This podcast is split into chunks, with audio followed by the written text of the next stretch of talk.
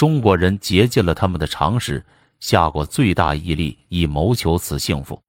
好像功利主义之信徒，他们常热心于幸福问题，胜于物质进步问题。罗素夫人曾聪慧地指出，快乐的权利在西方是一个被遗忘了的权利，从前和现在一向未有人注意及的。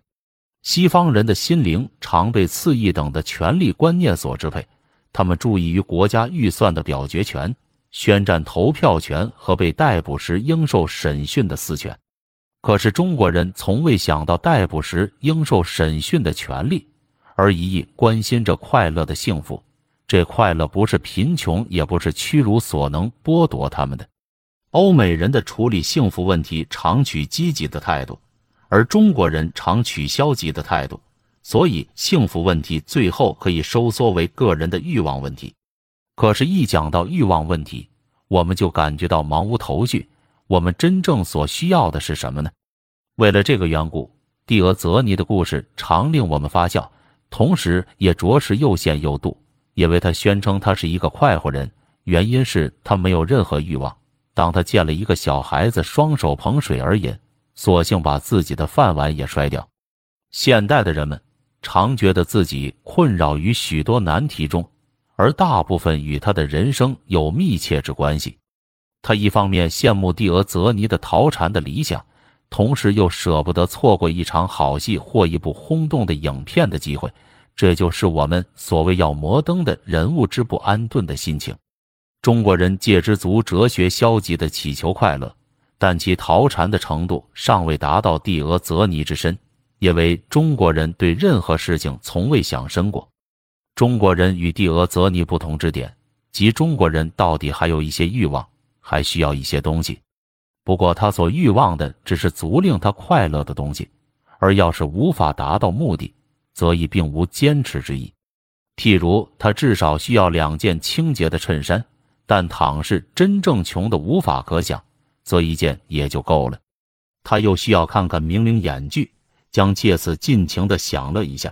但倘令他必须离开剧场，不得享乐，则亦不忠心戚戚。他希望居屋的附近有几棵大树，但倘令是地方狭窄，则天井里种一株枣树也就够他欣赏。他希望有许多小孩子和一位太太，这位太太要能够替他弄几色配胃口的菜肴就好。假使他有钱的话，那还得雇一个上好厨子，加上一个美貌的使女，穿一条绯红色的薄裤。当他读书或挥毫作画的时候，焚香随侍。他希望的几个要好的朋友和一个女人，这个女人要善解人意，最好就是他的太太。非然者，弄一个妓女也行。但倘是他的命宫中没有注定这一笔艳福，则也不忠心戚戚。他需要一顿饱餐。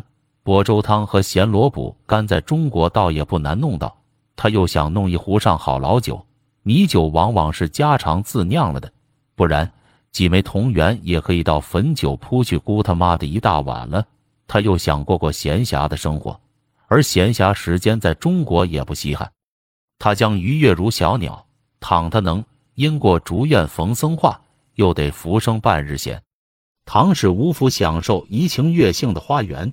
则他需要一间门虽设而常关的茅屋，位于群山之中，小川仙曲萦绕屋前；或则位于溪谷之间，晌午已过，可以拽帐闲游河岸之上，静观群体捕鱼之乐。